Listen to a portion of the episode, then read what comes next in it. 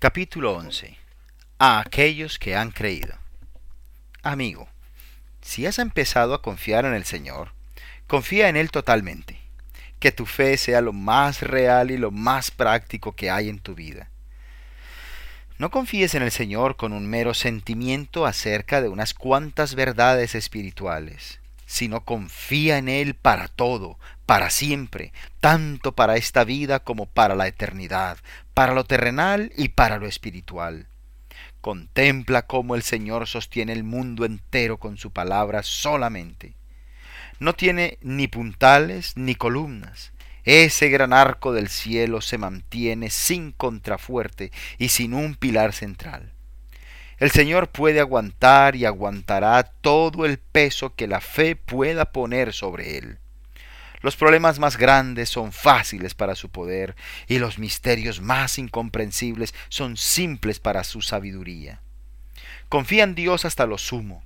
Apóyate en Él, apóyate con todo tu ser. Sí, apoya todo tu peso y cualquier otra carga que tengas en el poderoso Dios de Jacob. Puedes dejar tu futuro seguro en manos del Señor, quien vive eternamente y no cambia nunca.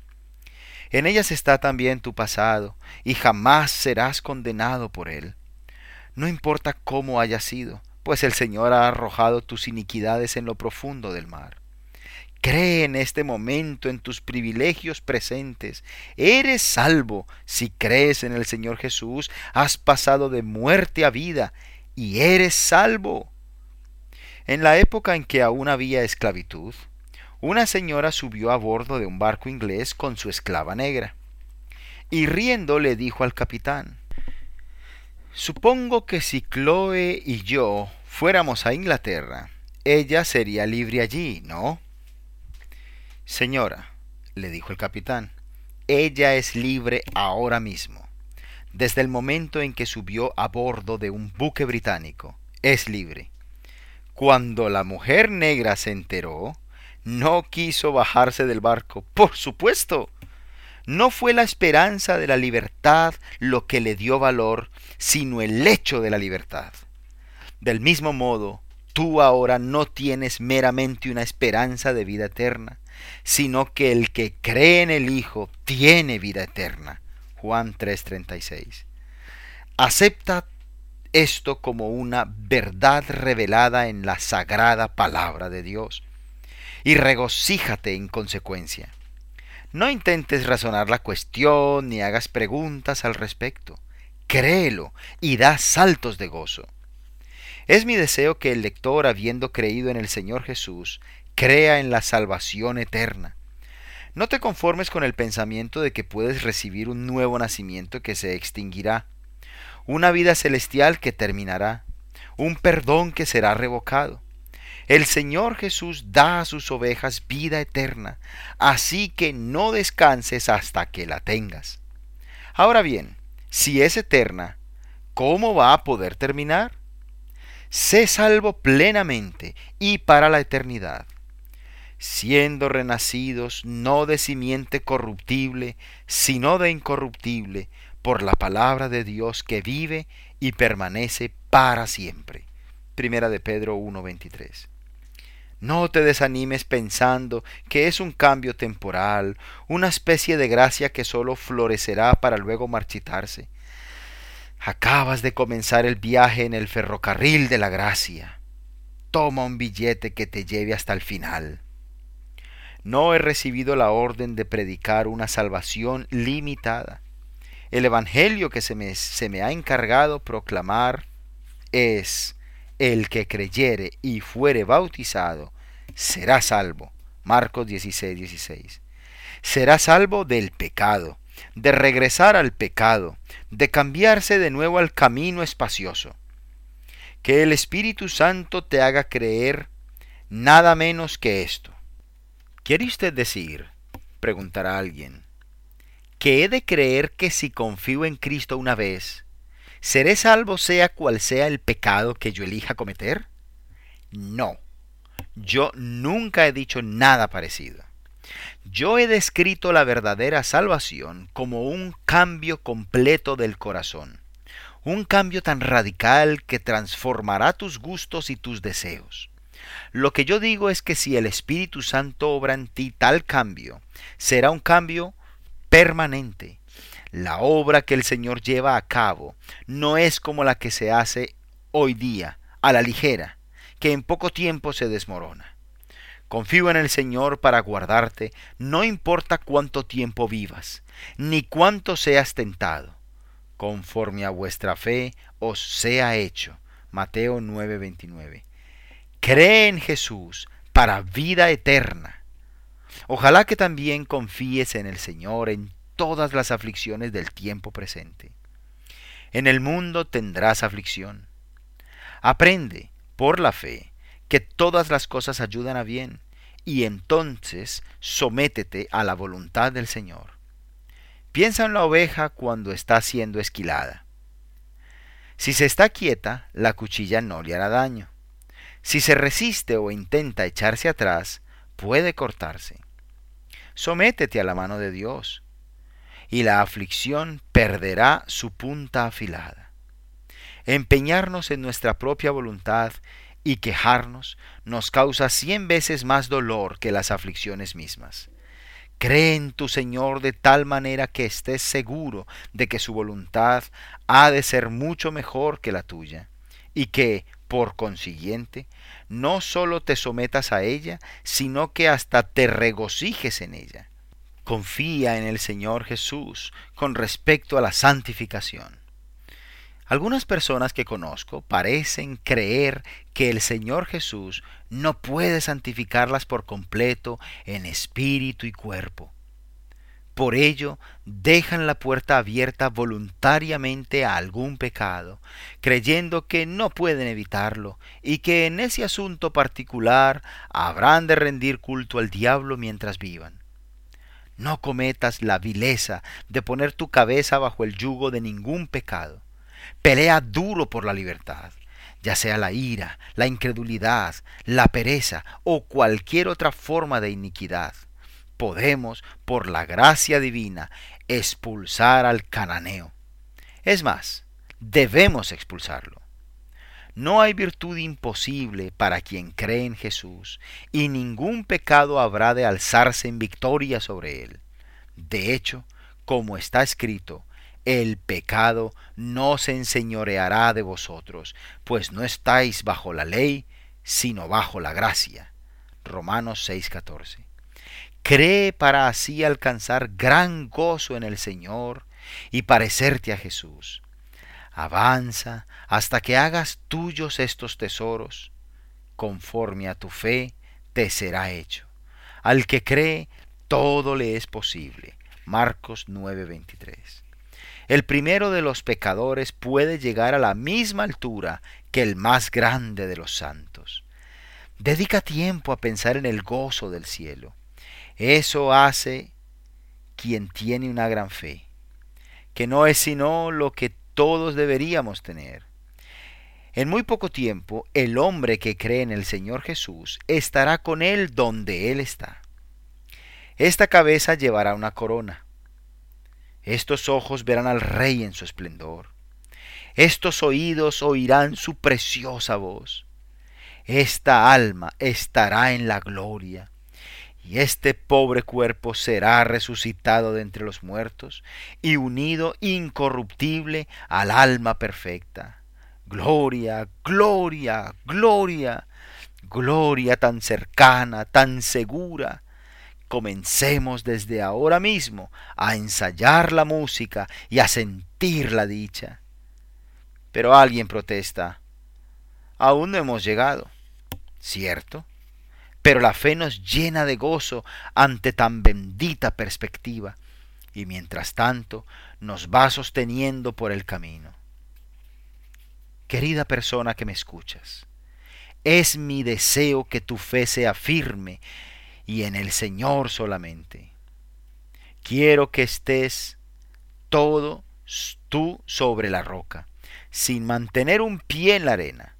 Confía en Dios en esta vida mortal para todas las cosas y solamente en Él. Así es como se debe vivir. Lo sé por mi propia experiencia. El brazo de Dios es más que suficiente para apoyarnos en él. Te contaré algo de la experiencia de un viejo jardinero que conocí una vez. Temía a Dios sobre todas las cosas y tenía un conocimiento muy profundo que le había dado el Espíritu Santo. Era bueno en las tareas de la jardinería, pero en confiar con sencillez era mejor. Así describía él la fe. Un invierno especialmente crudo me quedé sin trabajo y no teníamos que comer. Los niños lloraban. Había nevado mucho. Eran días de desesperanza para mí. Mi antiguo señor me había dicho que podía llevarme algo de leña cuando quisiera. Así que pensé que un poco de fuego calentaría a mis, a mis pobres hijos. Y salí con mi hacha a cortar unos leños. Me encontraba junto a una profunda zanja llena de nieve, acumulada sobre ella en un espeso manto. De hecho, no podría decir cómo era de espeso. Al ir a cortar un tronco se me resbaló el hacha de la mano y cayó justo en el montón de nieve donde me sería imposible encontrarla. Allí, de pie, sin comida, sin fuego y perdida el hacha, algo me pareció decirme. Will Richardson, ¿confiarás en Dios ahora? Y mi alma misma dijo, sí.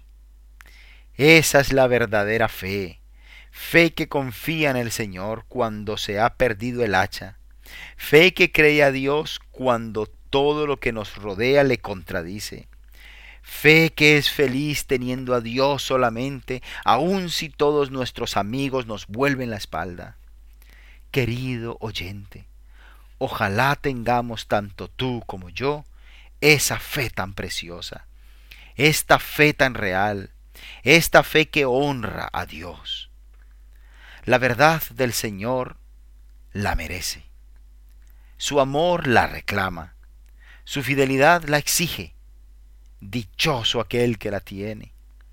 A éste ama el Señor y el mundo así lo sabrá antes de que llegue su fin. Al fin y al cabo, la mejor fe es la fe cotidiana, la que tiene que ver con el pan y el agua, los abrigos y los calcetines, los niños y los animales de la granja, el alquiler y el mal tiempo. La religión de confitería fina que solo está disponible los domingos y en reuniones de oración o de estudio bíblico Solo llevará almas al cielo el día que la vida se convierta en una larga conferencia y la semana tenga siete domingos. Cuando mejor se desarrolla la fe es cuando año tras año se esfuerza en seguir adelante, mes tras mes confiando en el Señor respecto al marido enfermo, la hija que anda mal, el negocio que no va bien, el amigo que no se convierte y cosas semejantes. La fe también nos ayuda a hacer uso del mundo sin abusar de él. Es buena para las labores duras y para las tareas diarias. No es una cosa angelical perteneciente a los cielos y las estrellas, sino una virtud humana que se encuentra a gusto en cocinas y en talleres. Es una especie de criada para todo que trabaja a gusto en todo tipo de labor y en todas las áreas de la vida. Es una virtud de cada día, de todo el año. Una santa confianza en Dios nunca se queda sin nada que hacer. El trabajo de la fe lo valoran tanto en el palacio celestial, que siempre tiene algún trabajo excelente en la rueda del alfarero o en el horno, los hombres creen que los héroes se forjan en ocasiones extraordinarias. Una, quizá dos veces cada cien años. Pero en realidad los más grandes héroes son los que se forjan en casa y suele haber más en la oscuridad del anonimato que en los pedestales de la opinión pública. La confianza en el Dios vivo es el oro con el que se acuña el heroísmo. La perseverancia en hacer el bien es uno de los campos en que la fe planta, no ya flores, sino el trigo de su cosecha. Esforzarse en seguir adelante en un trabajo duro, mantener una familia con poco dinero de sueldo, soportar un dolor constante con paciencia y cosas así, son las hazañas en las que Dios es glorificado por los soldados rasos de su pueblo creyente. Oyente, seamos de un mismo pensar en esto. No debemos desvivirnos por llegar a ser importantes, pero ansiaremos ser buenos.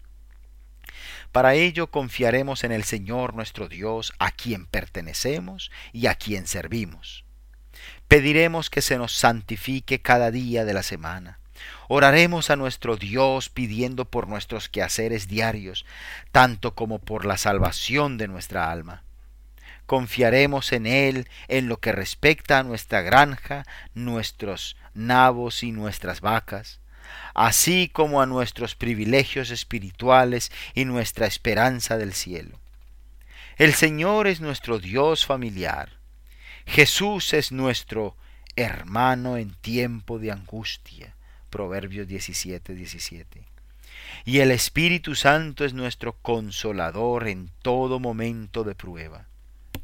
No tenemos un Dios inaccesible. Él escucha, tiene misericordia, ayuda. Confiemos en Él sin descanso, sin duda, sin vacilación. La vida de la fe es la vida al otro lado de la puerta estrecha. Si hasta este momento hemos estado fuera, temblando, en el camino espacioso de la incredulidad, que el Espíritu Santo nos capacite ahora para dar el gran paso decisivo y decir una vez y para siempre, creo ayuda mi incredulidad. Marcos 9:24.